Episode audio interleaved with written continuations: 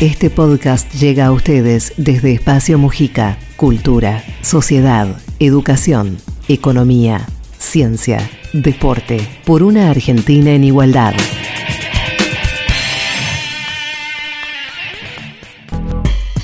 ¿Es posible y oportuno acordar con el Fondo Monetario Internacional en medio de un mundo post pandemia absolutamente incierto? El papel del Banco Central en la administración del tipo de cambio y su poder de fuego para contener los aprietes devaluatorios. El caso Vicentín, como paradigma de la burguesía nacional, son algunos de los temas que estaré conversando con Hernán Arbizu. Hernán es economista, trabajó por más de 20 años en bancos internacionales como el Citi, el Deutsche, UBS y JP Morgan. Gran parte de su carrera fue dentro de la unidad de negocios llamada banca privada, que se encarga de administrar las fortunas de personas de altos recursos. Hernán, uno de los temas que recurrentemente tocas y con mucha, mucha dedicación es lo que fue el crédito del Fondo Monetario Internacional al gobierno de Cambiemos, más precisamente lo que ha sido y es el proceso de negociación del actual gobierno. Pero resalta sobre todo que muchas veces el gobierno no ha tenido la eh, firmeza de poder explicar o aclarar eh, la gravedad y la irregularidad con la que se entregó ese, ese, préstamo de parte del fondo, el autoridades del fondo, y sobre todo su despilfarro, me atrevería a decir, por parte del gobierno de Macri. Si vos tuvieses que asesorar o decir, che, me parece que hay algo que se está perdiendo acá y, habría que retomar tal sendero, ¿qué te parece que sería? Me parece que hay que, eh, primero tengo que diferenciar dos cosas. Una es la comunicación hacia la gente, del, del, nivel de responsabilidad, como vos dijiste, que se manejó que es enorme. Que en eso sí veo una falencia y me consta a mí, le consta a todo el mundo porque es, público. Claramente, es decir, para mí debería ser eh, el buen día del presidente con, recordando la, eh, el desastre que se hizo. Después, con respecto a las negociaciones, no sabemos porque obviamente son en un ámbito privado. Pero por lo que, las comunicaciones que hay en referencia a lo que hablábamos primero, de lo que se comunica al público, me parece que no son con la firmeza que deberían hacerse. Si tenemos que comparar con una etapa parecida a la Argentina, en el cual se accedió al fondo, no cabe duda que hay que ir al, a, con Anup Sin, que era el, delegado del fondo, en el 2001, ¿no es cierto? 2000-2001.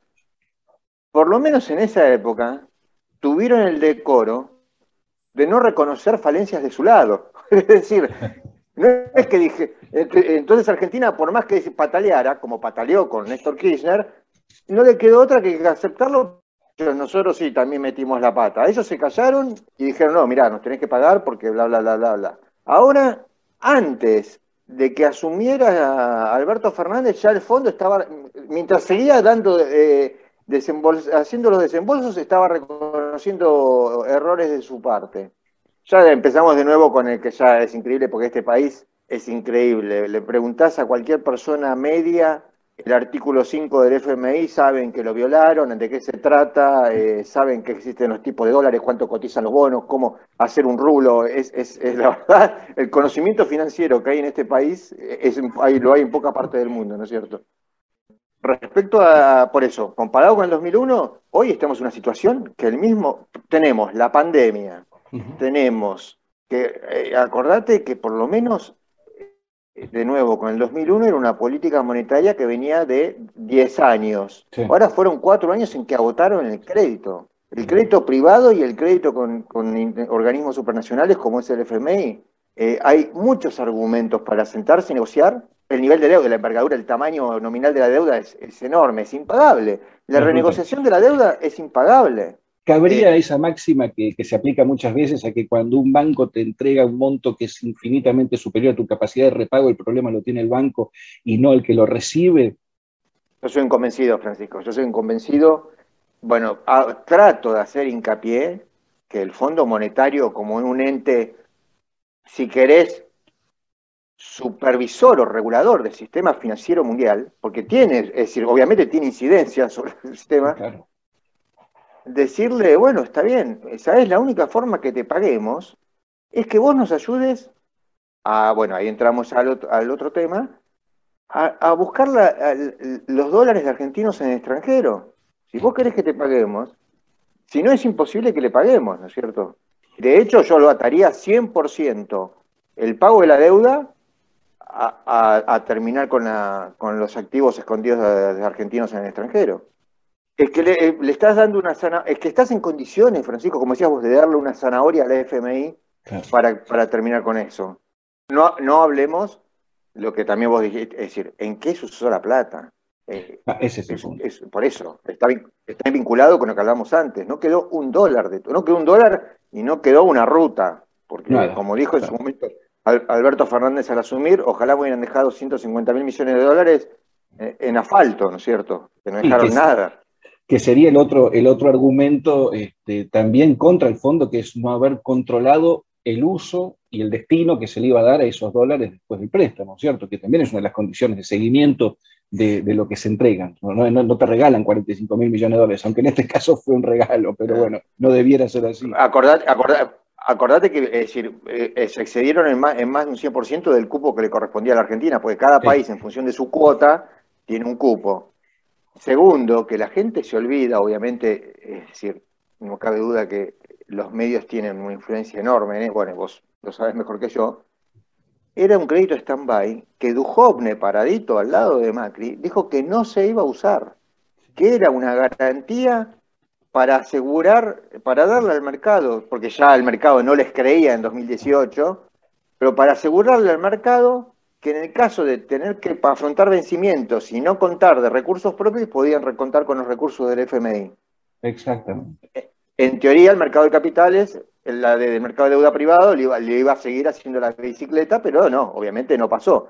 Entonces empezaron a recurrir a los fondos del FMI, que inclusive era para un desembolso en un plazo de cuatro años, lo terminaron haciendo en casi menos de tres años los desembolsos.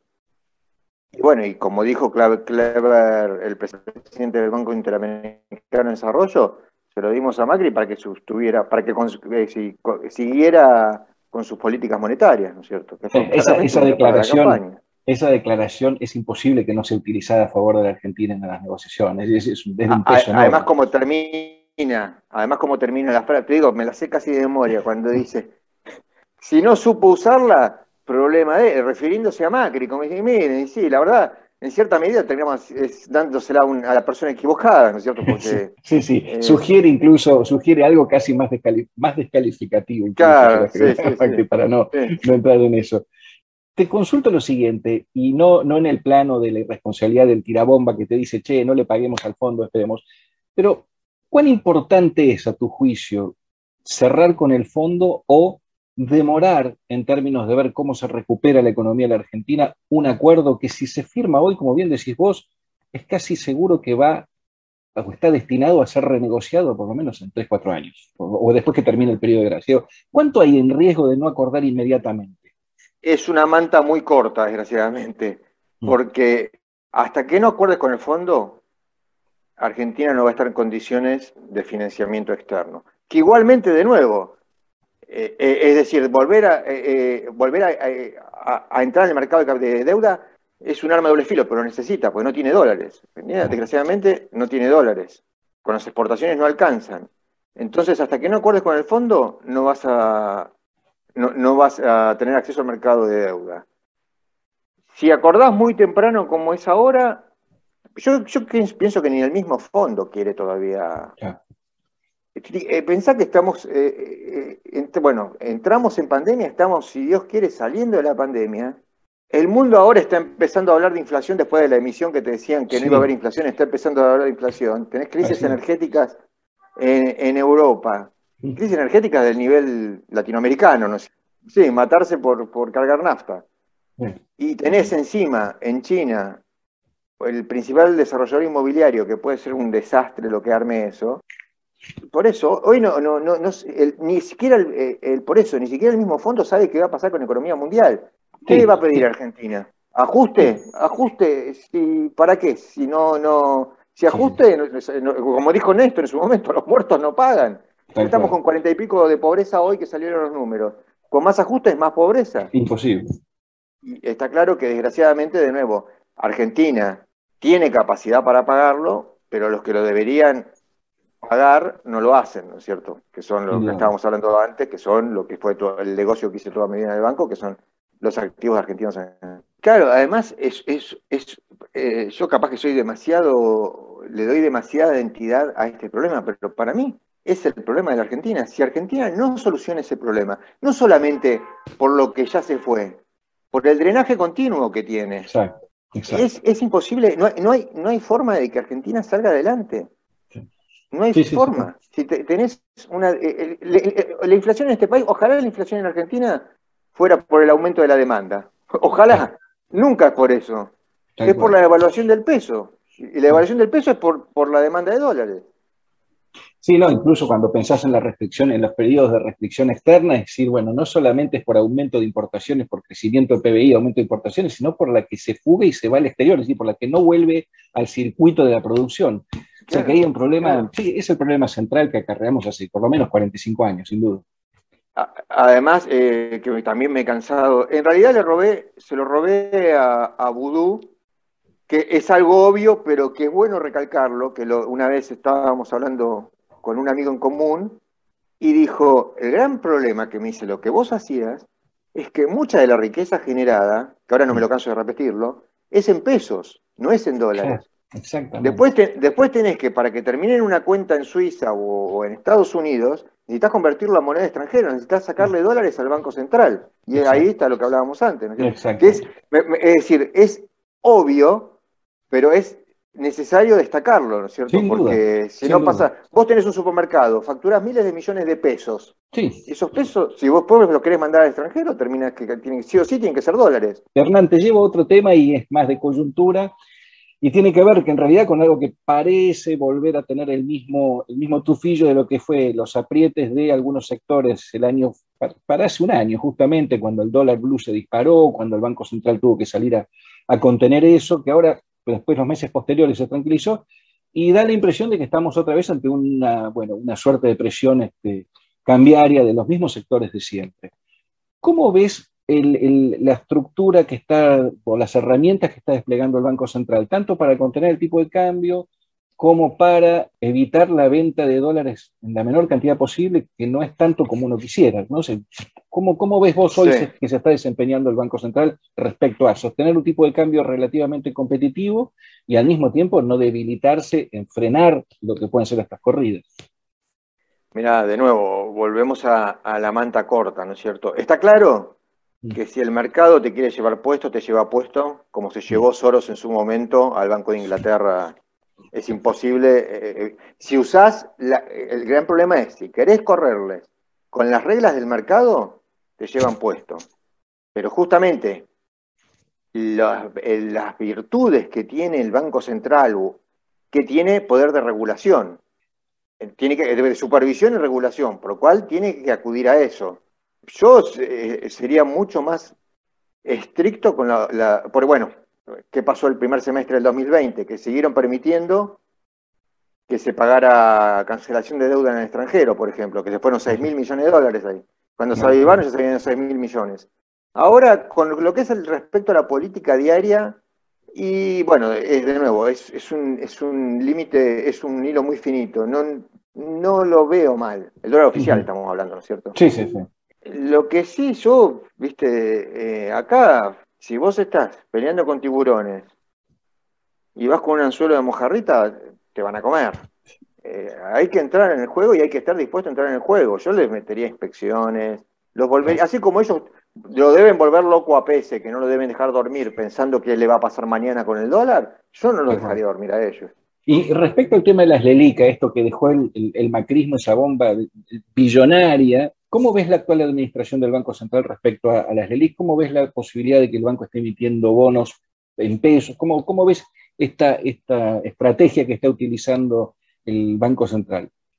Sí, desactivar las LELIC no es tan fácil, ¿no es cierto? Ahí me parece que cuando Alberto Fernández dijo voy a prefiero pagarle a los jubilados que a las LELIC, eh, no es tan fácil, no es tan sencillo. Eh, que debería aclararlo también. Miren, la verdad, eh, bueno, primero y principal de nuevo, es una irresponsabilidad. Eh, eh, eh, no se puede definir, Francisco, porque es lo que hicieron para, en teoría, es decir, combatir la inflación, sacar el circulante. Y sí, generaron, pero te tenían tasas del 80% para es decir, por eso, de nuevo, la gente tiene que tomar conciencia. El Banco Central terminaba pagando 80% para que vos pusieras la plata en, un banco, básicamente, y no consumieras. Por lo cual, al no consumir, se caía la industria, como se cayó, que estuvo en el mínimo, la productividad en el mínimo histórico de la Argentina. Y a su vez tenías una inflación por las nubes porque había, por, lo, por un lado, poca oferta y encima las tasas empezaban a partir del 60, 70, 80%, que era la que fijaba el Banco Central. A partir de ahí, un fabricante iba a descontar un cheque y le cobraban el 170, 200%, por lo cual lo poco que vendía lo remarcaba 300 veces. Exacto. Eh, con respecto a cómo lo están manejando, no cabe duda que están tratando, bueno, por pronto van bajando la tasa. Eh, también, desgraciadamente, ahí es el mismo tema que el dólar, porque digamos que los tomadores de las LELIX, los que renuevan, los que toman las renovaciones y demás, son los mismos que operan en, los mercados, en el mercado cambiario, ¿no es cierto? Exacto. De nuevo, eh, tenés que irles claramente, además no son tantos, además no, son tantos. Ese es el tema. Tenés que sentarlos en una mesa y serles claro, ¿viste? Es el, ese es está bien, una cosa es decirlo sentado acá hablando nosotros dos y otra cosa es ser presidente del Banco Central o jefe de gabinete o lo que sea, ¿no es cierto? Pero ellos actúan así, ellos eh, ni siquiera te citan para decirte, mira, te voy a, te voy a partir al medio. Directamente, directamente lo, hacen. Eh, bueno, de nuevo, eh, es decir, han logrado bajar las, tasas eh, de las LELIX, pero desactivarlas va a, llevar años. Sin duda. Años. Hernán, como para ir cerrando, si tuvieras que, no te quiero poner en el aprieto de decir un consejo al gobierno, pero si tuvieses vos que, asesorar, que decir, eh, bueno, quizás habría que intentar ir por acá. Me quedo con esto último que decís. ¿Los enfrentarías, los reunirías? Este, eh, digo, son pocos actores, a veces no te corren con tanto. Eh, si vos ves la que ponen sobre la mesa para salir a correrte, no es tanta tampoco. Ah. Eh, entonces, ¿qué, sugerirías? Una, ¿Es más, más de índole político, como una decisión política de tomar, de enfrentar, o, más herramientas este, financieras? ¿Qué, sugerir, ¿Qué camino sugerirías? Mira, hagamos lo que hace Estados Unidos. Es decir, Estados Unidos, cuando hay un problema, un comité del Senado cita a, los principales, eh, si es un problema en, el mercado financiero, los cita y si les tiene que decir, como les dijo en, eh, después de la crisis hipotecaria, le dijo al presidente de Lehman Brothers, que se llevó puesta la compañía, le dijo, usted es un inútil, se lo dicen en la cara, ¿no es cierto? Eh, y obviamente tiene mil falencias el sistema porque desgraciadamente fue post-crisis y no pre-crisis. Sí, sí. Pero a lo que me refiero que es político, es 100% político.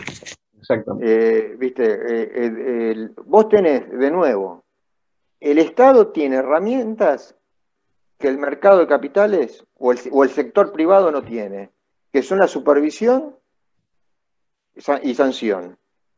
Y, tenés que, si vos le corres, cuando te venían a comprar dólares, le vendés dólares como hacía Caputo, que 3 menos 5 de la tarde, antes que salía al mercado, salía a vender 4 mil millones de dólares y el primer día bajó. Al día siguiente lo estaban esperando sentado, 3 menos 5, 3 menos 10, y no le metieron una orden por 4.000, le metieron una orden por 15.000. Claro. Entonces... Sí, sí, no, indudablemente es, una cuestión también de, tomar una decisión este, más, sí, es más política en un punto, ¿cierto? En eso, en eso coincidimos. Es eh, política, nosotros nos llamaban, eh, te digo, cuando nos tenían que dar malas noticias dentro de los bancos que trabajé, te llamaba tu jefe y te la daba. Y si te tenía que decir que eras un imbécil, te lo decía, no, no es que te decía, no, bueno, vamos a ver, eh, te, decía, sí, te decían, che, eh, no sé, trabajando en, la Unión de Bancos Suizos, eh, Morgan Stanley se llevó este negocio, ¿por qué no nos lo llevamos nosotros? No, porque, no, sos un idiota, así de simple. la palabra polite no existía. No existe, Claro, claro. Tal cual. Bueno, antes de terminar, una última que me quedo pendiente. Vicentín, que sé que es otro tema que lo seguís y mucho porque es un caso fenomenal de estafa y, este, y que también involucra este, a, un sector que vos conocés tan bien como es el sector financiero y sobre todo bancario, aunque en este caso banca oficial porque es el Banco Nación. Y ahí te leí un par de tweets que mencionás a la Corporación Financiera Internacional, al Banco Mundial, al fondo, a cómo accedieron esos créditos ¿cómo podrías resumir no solamente el responsabilidad del Banco Central, sino cómo pudo llegar tan lejos Vicentín en tomar deuda de manera tan escandalosa y que no pasara nada? Es parecido a lo que está pasando con Evergrande, el desarrollador inmobiliario en China, ¿no es cierto? Que ahora mm. debe 300 mil millones de dólares. Que de hecho puso un tweet. Tuvo que llegar a 300 mil millones de dólares para que los acreedores se dieran cuenta que era incobrable la deuda. Cuando iban por 220 mil millones, no, no, sabían que no se daban cuenta que era incobrable. Eh, acá lo que pasa es, bueno, por un lado tenemos que separar lo que es Banco Nación, que ahí sí, bueno, fue 100% político, no cabe duda, ¿no es cierto? Le dieron, sabiendo que no podía dársele un peso, se lo dieron. El caso de, de lo que es eh, la corporación financiera, después está en el Rabobank, que es un banco holandés especializado en commodities, y otro más que holandés, que no me acuerdo el nombre en este momento, que son los tres acreedores importantes extranjeros, que dicho sea de paso, se presentaron en Estados Unidos Claro, en Nueva York. Para, investigar, para investigar a Vicentini y sus accionistas por fraude y lavado. Eh, es distinto el préstamo de ellos, porque es un préstamo sindicado entre los tres y era para desarrollar la planta de Renova, la famosa planta que estaba, eh, que es uno de los activos, es decir, es la joya de Vicentín. Sin duda. Eh, por lo cual es distinto. Acá, es más, si les prestaron mal, problema de ellos, ¿no es cierto? Porque el, problema es. Claro, el problema es que el Banco Nación y el 30% de la, de la deuda es comercial, es con pequeños, medianos y medianos grandes, eh, que esos no van a cobrar nunca en su vida. Y, lo que es, es, increíble que, bueno, ya es increíble, que se le haya dado créditos post paso y cinco días antes de, o no me acuerdo si fue después de las elecciones inclusive, el resultado de las elecciones, sí, sí, sí, que les haya seguido dando crédito. Eh, además, Francisco, algo, ojo, yo no, no, lo, no lo vinculo, pero lo digo justamente por eso. Se suicidaron, va, se murió uno de un infarto bueno. y el otro se suicidó. Sí, Para mí fue por la presión, no fue porque, obviamente, pero imagínate si hubiera pasado que hubiera sido al revés, que un gobierno, un gobierno de Cristina hubiera sido el que le había dado los créditos y aparecen dos accionistas dos accionistas y ejecutivos de la empresa muertos. Y, oh, otra cosa que déjame destacar, que el caso, salvo excepciones, las puedo contar con los dedos de la mano, por lo menos mi experiencia, ojalá fue, no sé, esté equivocado, el caso Vicentín, el caso Compañía General de Granos, es el típico empresario argentino que hicieron plata en un sector que era el negocio principal, después quisieron convertirse en nuevos ricos, bodegas, el, caso de Compañía General de Grano, el, golf de Cañuelas lo hizo él, y, terminan, y terminan apalancando, tomando deuda, para que, porque no es que la ponen de bolsillo, todo con deuda, del negocio principal que es el que, los, el que les dio de comer. Claro, llega un momento que el negocio principal está súper endeudado y los otros no generan, no, generan ganancia, por lo cual eh, vuela todo por el aire. Y vos sabés que también viene, nosotros, bueno, obviamente era eh, convencer a clientes de la envergadura, yo, bueno, lo he contado, el mínimo de cuenta mío era 25 millones de dólares. Mm. Para que fuera cliente mío tenía que tener líquidos. Por lo cual tenés que tener un patrimonio de no menor a 100 millones de dólares. Estamos hablando de las familias más ricas mm. de, Latinoamérica, en este caso particular Argentina. No era fácil adquirir un nuevo cliente. Entonces se trabajaba mucho en todo un proceso que era, se llamaba Next Generation, que era próximas generaciones. ¿Por qué? Porque está comprobado, y si vos te pones a ver, está bien, ahora ha cambiado mucho por la tecnología, pero si vos te ponías a ver de 1920, 1930 a 1970, ¿Cuántas empresas que estaban en el índice Dow Jones estaban en 1930 y seguían en 1970? Ninguna. ¿Por qué? Porque la primera es, y esto sí aplica al 95% de los casos porque está estudiado y tenemos, nosotros hacíamos mucho hincapié en eso. La primera generación genera la riqueza. La segunda la mantiene y la tercera la patina. El problema es que el empresario argentino, en muchos casos, Claro, la primera la genera, no, no llega a mantenerla, la, patina en el mismo momento. Ojalá fuese el, ciclo, de, el, ciclo de tres etapas.